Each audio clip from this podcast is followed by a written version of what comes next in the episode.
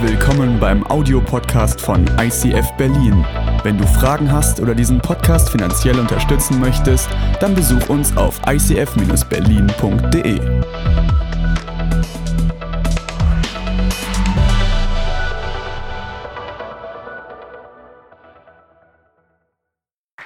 Bevor ich zu diesem Thema gehe, ich muss euch ganz kurz mein Herz teilen. Wir hatten mit Franzi und Sven zwei Leute auf der Bühne, mit Andre und heute Morgen auch Menschen, die haben ihre Geschichte erzählt, was sie mit Gott erleben. Und wisst ihr, was die vier Personen alle für eine Gemeinsamkeit hatten? Okay, Eva bei dir nicht. Äh, Eva, ja. Ähm, sie haben alle erzählt, dass sie in einem nicht-christlichen Elternhaus aufgewachsen sind. Und ich habe gedacht, krass wann stehen endlich die Leute auf der Bühne, die im christlichen Elternhaus aufgewachsen sind und sagen, ich kann nicht anders, als davon zu erzählen. Wir haben eine ganz andere Grundlage. Wir müssen uns vieles gar nicht erarbeiten von dem, was grundlegend kommt. Wir könnten sofort loslegen. Warum sind es genau die Leute, die irgendwann spät im Leben diesen Jesus kennengelernt haben, sagen, hey, wir lassen alles zurück. Eine Juristin, die sagt, ich lasse meinen Job zurück. Ein Ingenieur, der könnte hier Schweine viel Geld verdienen und die sagen, wir gehen genau dahin. Deswegen nochmal einen dicken Applaus und einen riesen Respekt für euch und einen Motivationsapplaus. Ein Motivationsapplaus für uns, die wir gut aufgewachsen sind. Wir haben ein Vorrecht, wir haben einen Vorsprung. Wir könnten laufen bis ans Ende der Welt und weit darüber hinaus. Und es ist irgendwie ein Auftrag von Gott, oder? Deswegen, ihr seid ans Ende der Welt gegangen und irgendwann kommen wir euch besuchen. Das ist cool. Okay, heute zum Thema. Heute ist das Thema und ihr denkt, ja super, ich dachte, ICF ist so eine Muschebubu, ist so eine Wohlfühlkirche. Heute geht es ums Thema Verfluchungspsalmen. Ja, ihr lest richtig, Verfluchungspsalmen, weil wir haben gesagt, wir sind in diesem Monat in der Themenreihe Psalmen, die Playlist der Poeten. Und wenn Luther sagt, die Bibel ist äh, die Psalmen sind die Bibel im Kleinen, dann sind Verfluchungspsalmen mit drin. Dann sind Worte drin von Menschen, die sich nicht immer unter Kontrolle hatten, die immer das gesagt haben, was gerade auf ihrem Herzen lag, wo sie gesagt haben, ich kann gerade nicht anders und wir wollen es deswegen nicht aussparen. Wir können es auch nicht aussparen, diese Psalmen auszulassen. Und heute wird es exemplarisch um Psalm 69 gehen. Und diesen Psalm ähm, möchte ich in doppelter Weise deuten. Um nochmal anzuknüpfen an letzter Woche, da war das Thema von Micha Hochberg die Mehrdeutigkeit in dem Psalm. Und genauso im Psalm 69 geht es darum, dass David ein Lied schreibt, dass David seine Gefühlen freien Lauf lässt. Aber genauso findest du diesen Psalm auch im Neuen Testament. Der wird nicht nur von Paulus zitiert im Römer 11, sondern der wird in, von Jesus zitiert in Römer 15. Und auf einmal merkst du, dass diese, dieses Psalmwort auf einmal eine Vielschichtigkeit hat und viel tiefer geht. Und es ist nicht nur ein davidischer Psalm, sondern es ist genauso auch ein messianischer Psalm, weil Jesus diese Worte zu seinen Worten macht, weil Jesus es aufgreift, nicht um mal Psalm zu zitieren, sondern weil er eine bestimmte Situation beschreiben möchte mit dem, was David da erlebt. Und David erlebt Dinge, und ich werde euch den Psalm 69 gleich vorlesen und hört ihn mal mit dieser Doppeldeutigkeit an. David erlebt Sachen, dass er von seinen eigenen Freunden, von seinen eigenen Landsleuten gedisst wird, ausgestoßen wird und sie ihn verraten und verkaufen. Und Jesus im Neuen Testament, der Sohn Davids, kommt kommt auf diese Erde, kommt zu seinem Volk, kommt zu den Juden und muss erleben, wie er von seinen eigenen Landsleuten gedisst wird, angespuckt wird und ans Kreuz genagelt wird. Und krass sind wir in dieser Parallele drin. Psalm, Fluchpsalm, mit einer Relevanz im Neuen Testament. Und wenn du dich fragst, wie lege ich so Psalmen aus, die so nicht in mein Bild passen, dann schaue immer ins Neue Testament. Wie verwenden Autoren im Neuen Testament diese Inhalte für sich? Wie verwenden sie sie in die Predigten? Und dann näherst du dich einer Auslegung. Und das möchte ich heute mit euch versuchen. Und ich lese euch den Text vor und ich habe heute ausnahmsweise mal nur den ersten Vers auf Leinwand gedruckt. Und der erste Vers lautet, für den Dirigenten, auf die gleiche Weise wie das Lied Lilien zu begleiten von David. Du denkst so, das passt alles andere als auf einen Fluchpsalm, der gleich kommt, oder? Für den Dirigenten. Das ist der, der mit so einem Stöckchen da so bling und bling und bling macht, meistens mit einem Anzug und das ist so ein, so ein Bling-Typ. Und, und dann, ähm, Lilien ist jetzt auch nicht so das Fluchwort, oder? Ich meine, ich, ich habe lange genug auf der Baustelle gearbeitet. Ich könnte 30 Minuten Schimpfwörter aneinander rein und euch würde nicht langweilig werden. Das würde gehen. Aber Lilien gehört auch im Bauarbeiterjargon nicht zu den Fluchwörtern, oder? Gibt es irgendeinen Bauarbeiter, der sagt, ey, du Lilie? Nein? Ja, okay. Das ist Psalm 1. Und ich möchte euch mal vorlesen, wie David weitergeht und was sich in dem Psalm 69 entfaltet an Emotionen, an Gefühlen, an Dingen, die sich bei ihm angestaut haben und die er zu diesem Zeitpunkt rauslässt. Rette mich Gott, denn das Wasser steht mir bis zum Hals. Ich versinke in tiefem Schlamm und ich finde keinen Halt. Das Wasser reißt mich in die Tiefe, die Flut überschwemmt mich. Erschöpft bin ich durch mein ständiges Rufen, meine Kehle brennt, meine Augen erlöschen. Ich aber warte weiter, sehnsüchtig auf meinen Gott. So viele Menschen hassen mich ohne Grund. Sie sind zahlreicher als die Haare auf meinem Kopf. Ihre Macht ist groß und sie wollen mich zum Schweigen bringen. Verlogene Feinde sind sie allesamt. Ich soll ihnen ersetzen, was ich ihnen gar nicht gestohlen habe. Du allein, mein Gott, weißt, wo ich unverständlich bin. Meine Schuld ist dir nicht verborgen.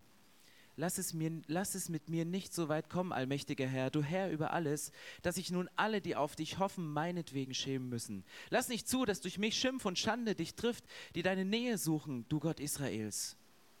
Denn weil ich zu dir gehöre, werde ich mit Hohn und Spott überschüttet.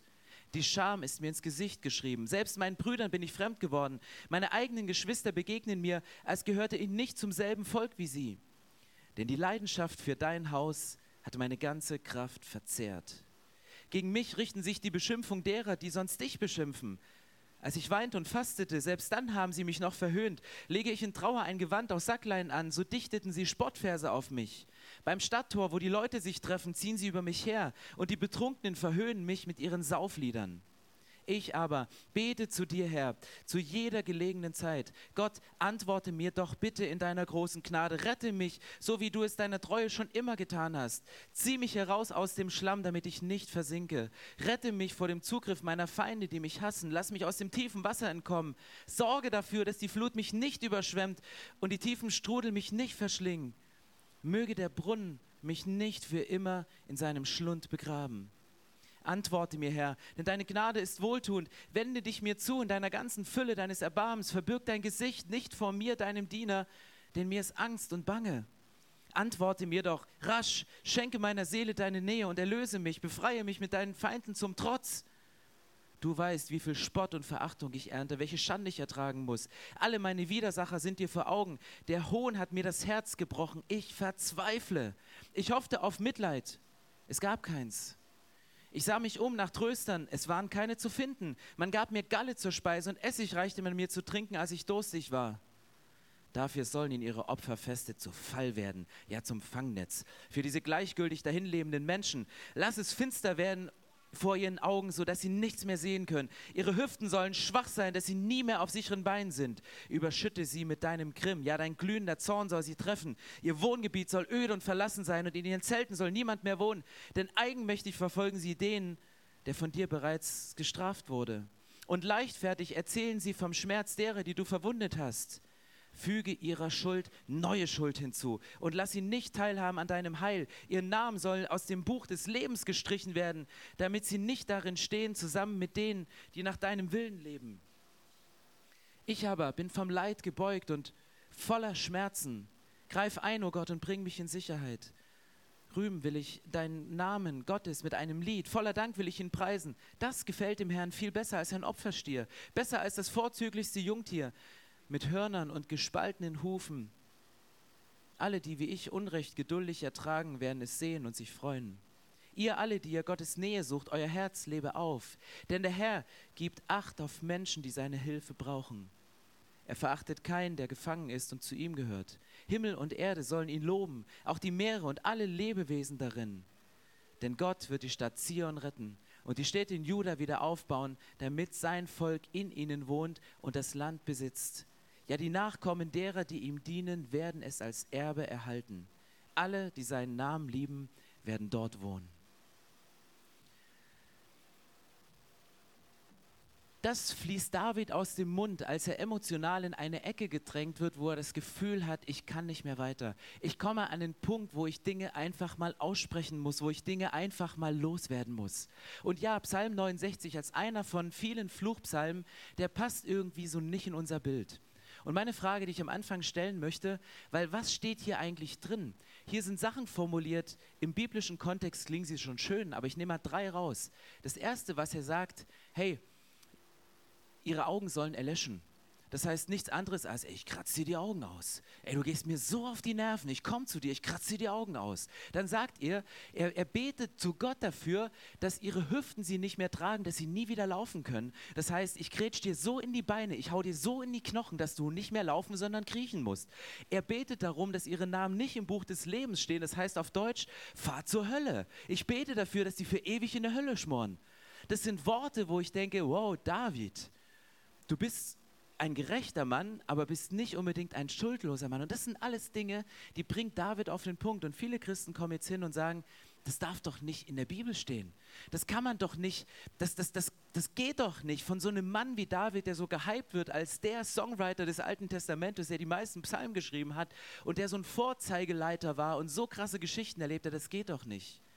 Was machen wir exemplarisch mit solchen Geschichten und Bibelstellen, die nicht in unser Bild passen? Ich habe mal drei Sachen aufgeschrieben. Du kannst sie ignorieren, du kannst sie legitimieren, du kannst sie allegorisieren. Ignorieren ist das Einzige, dass du sagst, okay, das hat nichts damit zu tun und du schneidest sie raus und du löst sie aus der Bibel raus. Willkommen in der liberalen Theologie. Das rauszuschneiden, was dir nicht passt, das rauszuschneiden, von dem du denkst, das passt nicht in unsere Lebenswelt, das passt nicht in unseren Zeitgeist. Geht schlecht mit Psalm 69, weil der zu gut verlinkt ist im Neuen Testament. Römer 11 hatte ich bereits gesagt, von Paulus zitiert, Johannes 15, äh, Johannes 15, von Jesus zitiert. Du kannst es nicht rauslösen, ohne einen größeren Schaden an der Bibel mit ranzuziehen. Aber ignorieren ist keine Möglichkeit, zu sagen, es gilt nicht für mich, es hat mit mir nichts zu tun, es hat sehr wohl was mit uns zu tun. Das zweite ist, du kannst es legitimieren und kannst sagen, na gut, eigentlich zeigt das nur, ihr lieben Christen, an was für einen Gott ihr eigentlich glaubt. Das mit dem Neuen Testament, das mit dem Kreuz und mit der Liebe von Jesus, die alles gibt, das ist doch nur so eine Masche, um euch erstmal zu fangen. Aber eigentlich steckt hinter eurer Religion so ein grausamer Gott, der Hass und Fluch und Sachen über die Lippen bringt. Projiziert es nicht auf Gott, legitimiert es nicht und projiziert es auf Gott, weil wisst ihr, was Gott für eine Eigenschaft hat, die ihn von David und auch von uns unterscheidet?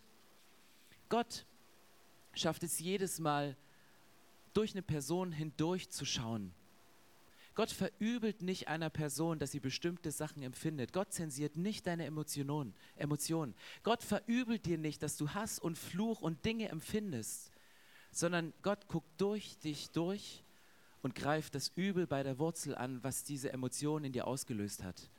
Und für dieses Übel, was die Wurzel des Bösen ist, ist Jesus auf diese Erde gekommen. Das heißt, das, was hier beschrieben ist, sind nicht Gottes Emotionen, die er ausspricht. Das sind die Emotionen eines Menschen. Das sind die Emotionen von David. Und Gott verübelt es ihm nicht, sondern er sagt, okay, lass uns tiefer gehen und dem Übel an die Wurzel gehen und es rausreißen aus dem Leben. Oder du kannst es allegorisieren. Und allegorisieren bedeutet, dass du eine geistliche Wahrheit nimmst und sie in Bibeltexte hineininterpretierst. Und immer mit einer geistlichen Wahrheit irgendwas, was richtig ist, aber dir einen Bibeltext suchst, der dazu passt und du projizierst diese geistliche Wahrheit rein und predigst sie dann raus. Aber was passiert hier im Psalm? Im Psalm zeigt sich hier an dieser Stelle nur die natürliche Reaktion eines Menschen, wenn ihm Unrecht passiert. Und ich weiß nicht, wie easy peasy du drauf bist, wenn jemand dich finanziell über den Tisch zieht. Wenn jemand, der dir Treue versprochen hat, auf einmal dein Leben verlässt und diese Treue mit jemand anderen teilt. Wenn jemand, und das kann ein geistlicher Leiter sein, dir etwas versprochen hat und es nicht gehalten hat und du zu Unrecht zurückgesetzt worden bist und dir Unrecht passiert, das ist eine natürliche Reaktion, das ist eine Emotion, die ist in uns Menschen drin. Und wisst ihr, was ich genial finde an den Psalmen? Die Psalmisten, die mussten keine Angst haben, ihren Hass zu verstecken. Weder aus Angst noch aus Anstand. Kinder können es nicht. Kinder können ihre Emotionen nicht so gut verstecken wie Erwachsene. Wenn dein Sohn dir was deutlich machen will, der muss nichts sagen, der guckt dir einfach nur an. Können Ehefrauen übrigens auch. Funktioniert immer noch recht gut, oder? Alles gut? Nein. ja. Ähm, und ich denke manchmal, das ist der Punkt, der uns hindert, ganz ehrlich und offen über Emotionen zu sprechen.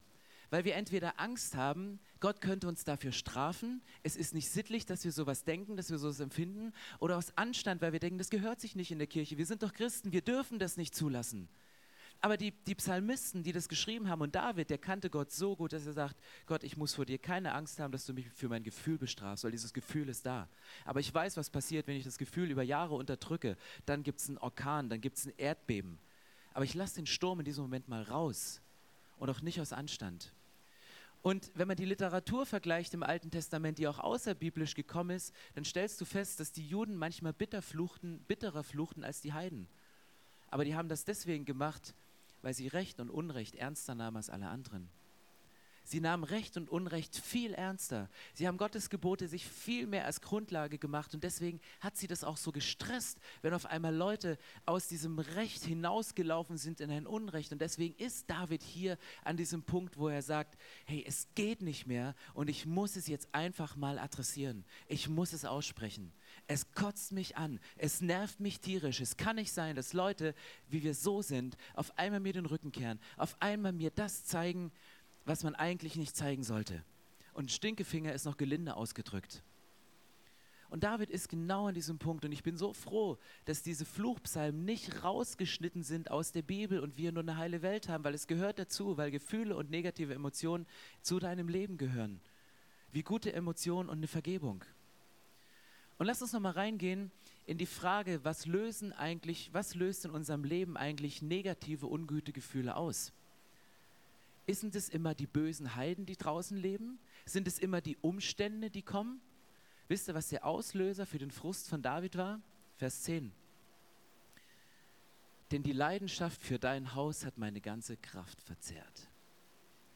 Das ist ein Satz. Warum war er so dünnhäutig? Warum lagen bei David die Nerven blank? Er sagt, das ist der Grund, die Leidenschaft für dein Haus. Hey Gott, ich habe alles für dich gegeben. Ich habe die Bundeslade geholt. Ich habe im Worship, ich habe alles gegeben. Ich habe nur im Lendenschurz um die Bundeslade getanzt. Meine Frau Michael hat es nicht so gefallen. Gott, ich bin all in gegangen. Ich habe investiert, ich habe Geld gesammelt, ich habe gespendet, ich habe alles gemacht. Ich bin euch vorangegangen. Gott, die Leidenschaft für dein Haus. Übrigens, Gott, ich habe es für dich gemacht. Nur mal so, by the way, das war nicht für mich, ich habe es für dich gemacht. Die Leidenschaft für dein Haus, die hat meine ganze Kraft verzerrt. Ich kann nicht mehr, ich bin am Ende. Vielleicht sitzt du heute hier und deine Kraft ist verzerrt worden, weil deine Leidenschaft für das Reich Gottes, für deine Berufung, für deine Familie, für, für das, was gut und richtig ist in den Augen von Gott, hat dich an den Rand deiner Nerven gebracht. Und da ist wieder der Link ins Neue Testament. Wisst ihr, wo Jesus in Bezug auf das Haus von Gott so austickt? Bei der Tempelreinigung. Der kommt da rein, er geht in den Tempel und der sieht, ey, hier gibt es Leute, die schlagen einen Profit aus dem Business. Die, die, die, die machen ein Business in der Kirche. Sie kriegen Leute, aus denen sie Geld ziehen für irgendwelche Seitenprodukte, die nichts mehr mit dem Tempel zu tun haben. Und Jesus rastet so dermaßen aus und sagt, es geht gar nicht. Und er spricht genau vom selben Wording in der Sprache von dem Haus meines Vaters, in dem David drin war und sagte, ich habe genau für das Haus meines Vaters gekämpft. Jesus hatte gegenüber, den David, gegenüber David den Vorteil, dass es Jesus nicht den letzten Nerv gekostet hat, sondern Jesus hat es kanalisiert und hat Ordnung wieder reingebracht, aber hat die Sachen ganz konkret angesprochen. Aber Davids Ursache, dass er so auf dem Zahnfleisch kriecht, dass er nicht mehr kann, ist vielleicht dieselbe wie bei dir. Vielleicht bist du enttäuscht worden von einem Pastor in der Gemeinde, die vielleicht auch ICF heißt, von einem Leiter, der dein Ministry leitet, Vielleicht bist du an die Grenzen und über die Grenzen gegangen. Vielleicht hat dir jemand was versprochen, was er dich gehalten hat. Vielleicht bist du an einem Punkt, sagst, ich habe die Kraft nicht mehr, noch eine Meile zu gehen, geschweige denn eine extra Meile zu gehen. Und dann fühlst du dich so, wie es fünf Verse weiter beschrieben wird in Vers 15. Du fühlst dich so, und schreist nur noch zu Gott, zieh mich heraus aus dem Schlamm, damit ich nicht versinke. Ich kann nicht mehr. Je mehr ich in diesem Strudel von Gefühlen, je mehr ich in dem Strudel der Gedanken bin, mich zieht es nur noch mehr runter. Ich kann nicht mehr. Und jedes schöne Wort, das zieht mich nur noch tiefer rein, weil so schön ist es gar nicht, sondern es adressiert sich eigentlich nur noch an meine Wunde. Und das ist Bestandsaufnahme von Psalm 69. Beschreibt vielleicht dein Leben. Es beschreibt auch manchmal in Zügen mein Leben, wenn ich an einen Punkt komme, wo die Nerven blank liegen, weil ich mal wieder nicht auf Arbeitszeiten geachtet habe, wo ich mal wieder nicht den Sabbat eingehalten habe, wo Gott mal wieder zu kurz gekommen ist in meiner stillen Zeit und ich dachte, ich schaff's durch eigene Kraft irgendwie. Und meine Frage ist, wie, wie, wie steckt Jesus dahinter? Welche Hinweise auf Jesus stecken da drin? Ich möchte nicht bei David und bei der davidischen Auslegung stehen bleiben, sondern ich möchte den Schwenk ins Neue Testament machen und, und eine messianische Auslegung in diesem Psalm hineinlegen und herauslesen. Das Erste, was Jesus macht, Jesus kam auf die Erde und wurde erniedrigt. Und es krass an Jesus, er wurde nicht nur erniedrigt, indem er angespuckt wurde, indem er gekreuzigt wurde, sondern die Bibel sagt, Jesus kam auf diese Erde und erniedrigte sich selbst. dann sagt die Bibel, er nahm Knechtsgestalt an, er wurde einem Sklaven gleich, um uns zu dienen. Jesus macht genau das Gleiche, genau das Gegenteil von dem, was wir erwarten. Wenn du dir einen Namen machen möchtest, dann postest du dein Bild, deinen Namen so oft wie möglich auf den sozialen Medien, dass möglichst viele Menschen deinen Namen sehen. Das haben Menschen im Alten Testament gemacht, Turmbau zu Babel. Die Leute haben sich einen Turm gebaut. Warum? In der Bibel steht, sie wollten sich einen Namen machen. Jesus sagt, mache ich nicht. Jesus kam auf diese Erde, hat alles verlassen, er erniedrigte sich selbst und ging Schritt für Schritt für Schritt nach unten. Und dann steht ganz unten, und Gott hat ihm einen Namen gegeben, der über alle Namen steht. Das, was David hier erlebt und im Psalm 69 ausdrückt, dass er gedisst wird, dass er erniedrigt wird von seinen eigenen Leuten, genau diesen Weg geht Jesus im Neuen Testament. Er wurde erniedrigt und er erniedrigte sich selbst. Das zweite ist, Jesus kam und er wurde verflucht. Leute haben Worte gefunden, sein eigenes Volk, zu denen er eigentlich gekommen ist, die er erwählt hat von Anfang an, mit denen er Geschichte geschrieben hat, die er herausgeführt hat aus verschiedenen Sachen. Es waren die Leute, die ihn verflucht haben. Und Jesus nahm diesen Fluch und er ging damit ans Kreuz. Wisst ihr, welches Wort im Neuen Testament auch für das Kreuz als Synonym verwendet wird? Fluchholz. Das Kreuz als Fluchholz. Jesus ging mit allen Flüchen, die über deinem Leben ausgesprochen sind, ging er ans Kreuz. Und das ist der dritte Punkt. Jesus kam und er trug deinen Schmerz. Und du kannst für Schmerz jedes Wort einsetzen. Die Last, die du hast aufgrund deiner Mitarbeit, die Last, die du in deiner Familie spürst im Moment, weil du das Gefühl hast, du bist der Einzige, der den Haushalt macht. Die Last, dass du der Einzige bist, der dafür sorgt, dass ihr als Familie ein gutes Einkommen habt und dein Partner macht sich nicht wirklich Gedanken drüber. Den Schmerz, den du empfunden hast, nachdem dir jemand die Treue versprochen hat, aber sich null an dieses Versprechen gehalten hat. Und es kann Jahre zurück sein und es löst in dir genau dieses aus. Aber Jesus sagt, ich habe alles, was du an Schmerz, an Last, an Schuld in deinem Leben mitkriegst, das habe ich genommen, ich habe es an dieses Fluchholz gebracht und ich habe den Tausch am Kreuz vorgenommen. Und nur dadurch ist dieser Tausch möglich, um wieder zurückzugehen. Und das ist dienende Leiterschaft von Jesus, diese Schritte zu gehen. Nicht Schritte nach oben zu gehen, um uns einen Namen zu machen, sondern die Schritte nach unten zu gehen und sagen, okay, was heißt es, erniedrigt zu werden? Was heißt es, aufgrund meines Glaubens, und davon könnt ihr wahrscheinlich eher noch ein Lied singen, verflucht zu werden, gedisst zu werden. Oder Lasten für andere zu tragen, Schmerzen mal für jemanden mitzutragen und sie nicht sofort aufzulösen. Wir glauben manchmal, dass wir so die größten Diener sind vor dem Herrn. Und ganz ehrlich, ich glaube das manchmal auch. Aber ich möchte es nochmal konkret machen und ich möchte euch drei Fragen zur Reflexion mitgeben. Und die Fragen lauten, kannst du von dir sagen, dass du aus eigener Kraft nichts tun kannst? Gibst du so großzügig, dass du deinen Lebensstandard ändern musst? Bist du abhängig, dass Menschen dir sagen, wie hart du arbeitest? Ich glaube, ich bin schon bei der ersten Frage raus. Wenn du diese Frage nicht beantworten kannst in einem göttlichen Sinn, dann lebst du noch nicht dienende Leiterschaft. Dann bist du noch nicht ein Diener im Sinne von Jesus. Dann ist deine Jesusähnlichkeit, hat dann noch ein bisschen Spiel nach oben. Und ganz ehrlich, ich bin bei der ersten Frage schon raus.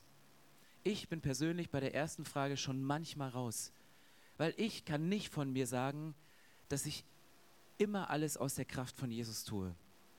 Im Gegenteil, manchmal kommen so Gedanken hoch und diese Gedanken sind, sind, sind ehrlich, zu sagen, ich würde es auch ohne Jesus ganz schön weit bringen. Also mir fällt es jetzt nicht so schwer zu reden. Ich, ich kann auch reden. Und brauche ich Jesus dazu? Schaffe ich es ohne Jesus in dem Moment? Und ja, manchmal kommen diese Gedanken und es sind Gedanken, die zeigen, ich bin noch meilenweit von einer eins zu eins identischen Jesus-Ähnlichkeit entfernt, weil ich diese Frage nicht immer zu 100 Prozent beantworten kann. Aber wisst ihr, wann sich die größte Kraft entfaltet? Nämlich wenn sich menschliche Begabung und göttliche Vollmacht zusammentun. Wann hat Jesus die größte Kraft entfaltet? Ab dem Zeitpunkt, wo er den Himmel verlassen hat, wo er die Göttlichkeit verlassen hat, auf die Erde kam und Mensch wurde und ans Kreuz ging. Da hat sich die größte Kraft entfaltet, weil Göttlichkeit und menschliches Dasein zusammengekommen sind. Und die Kraft des Kreuzes ist die, die in uns Menschen lebt. Die hat sich da entfaltet. Und ich glaube, um auf Punkt 1 zurückzukommen, die größte Kraft von dir entfaltet sich dann, wenn eine rein menschliche Begabung, wenn das, was du als Mensch machst, zusammenkommt mit der Kraft von Gott. Und deswegen ist es mein Gebet, was ich immer und immer wieder spreche. Jesus, ich will nicht predigen durch schöne Reden, weil ich möchte nicht unterhalten, sondern ich brauche deine Kraft. Ich brauche das und nicht als Sahnehäubchen irgendwie drauf, sondern von Anfang an, von der ersten Sekunde, von der Planung meines gesamten Wochen, Wochenablaufes. Und die anderen Fragen, reflektiert sie mal für euch selbst. Ich glaube, wir haben für unseren Standard, den uns die Bibel in unser Leben hineinlegt, haben wir noch ein bisschen Luft nach oben, ganz ehrlich. Aber Lebensstandard, wer von euch gibt so viel, dass er sagt, okay, das nächste Auto kaufe ich mir nicht in der Größe, wie ich es gerne hätte? Oder mir reicht eigentlich auch ein halbes Zimmer weniger, es wäre in Ordnung. Wer von uns gibt so großzügig, dass er sagt, okay, es hat Einfluss auf meinen Lebensstandard und das als bewusste Entscheidung?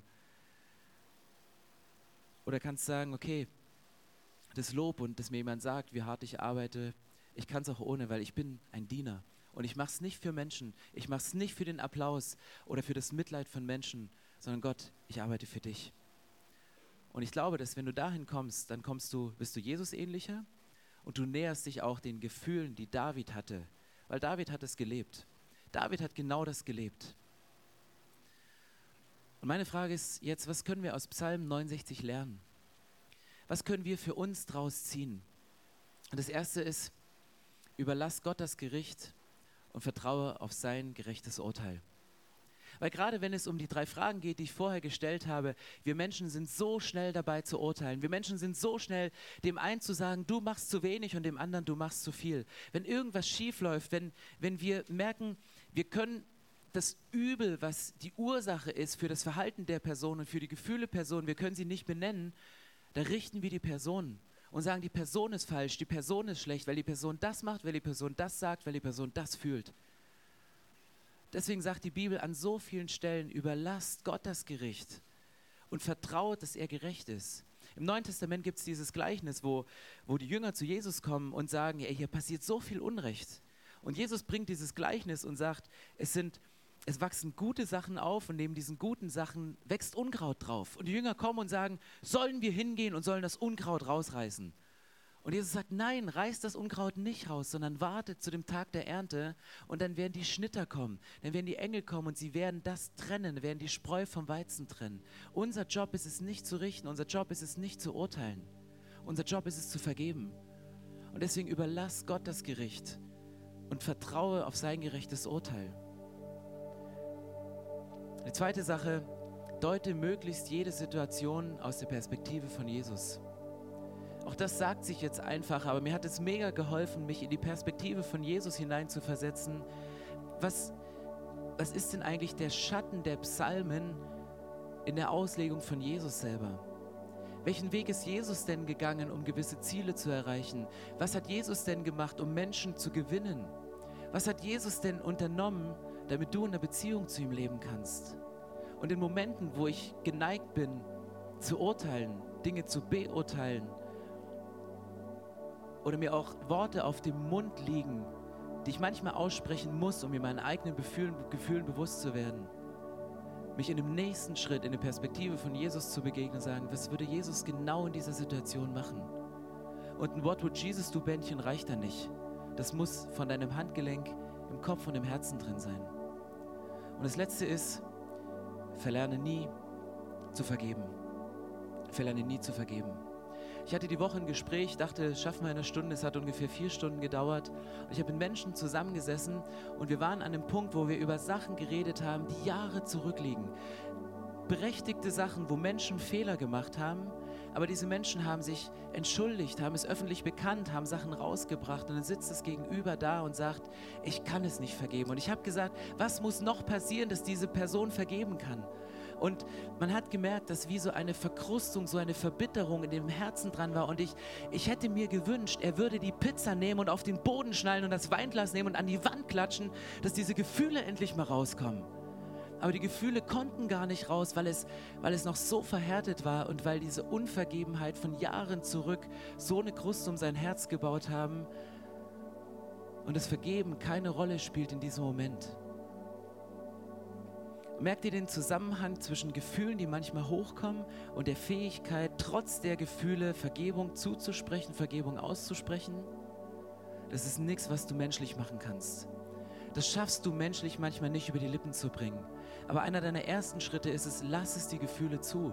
Gott zensiert nicht deine Gefühle, Gott verurteilt nicht deine Gefühle. Du musst keine Angst vor Gott haben, dass du so empfindest. Es ist normal. Es ist eine Reaktion auf das Übel. Aber vertraue Gott drauf, dass er durch das hindurchschaut und das Übel und nicht die Person bekämpfen möchte. Und er nimmt es dir nicht übel, dass du so denkst. Er nimmt es dir nicht übel, dass du so fühlst. Und ich möchte mit einer Frage euch in das nächste Lied entlassen. Und diese Frage ist, wer darf deine Emotionen dirigieren? Wer darf deine Emotionen dirigieren? Ich habe das am Anfang ein bisschen lächerlich gemacht, ganz bewusst. Ein Dirigent, der macht nicht Pling. Ein Dirigent ist der, der im Orchester die größte Macht von allen hat. Wenn ein Dirigent oder eine Dirigentin vor einem Orchester steht, dann schafft er es mit seinem Dirigentenstab eine, einen Sound zu kreieren, der so leise ist, dass du jede gedankliche Stecknadel auf den Boden fallen hörst. Und er kann genauso auch das gesamte Orchester sowas in Wallung bringen, dass du das Gefühl hast, ich höre nicht nur die Musik, sondern ich spüre die Musik. Und wenn, wenn alle gleichzeitig spielen und er den Takt richtig angibt, dass es dich nach hinten raus, aus der Philharmonie hinten rauspresst und du nicht mehr in deinem Sitz sitzen kannst. Ein Dirigent hat die größte Macht. Wer dirigiert dein Herz? Wer dirigiert in diesem Herzen? Was ist dieses kleine Stäbchen, was, was Bling macht? und was zu jedem Moment dein Gefühl von der Seite auf die Seite umschwenken lassen kann. Ich möchte gerne später beten, aber lasst uns jetzt in diesem Moment aufstehen und mal über diese Frage nachdenken im Licht des nächsten Songs, in der Antwort des nächsten Liedes.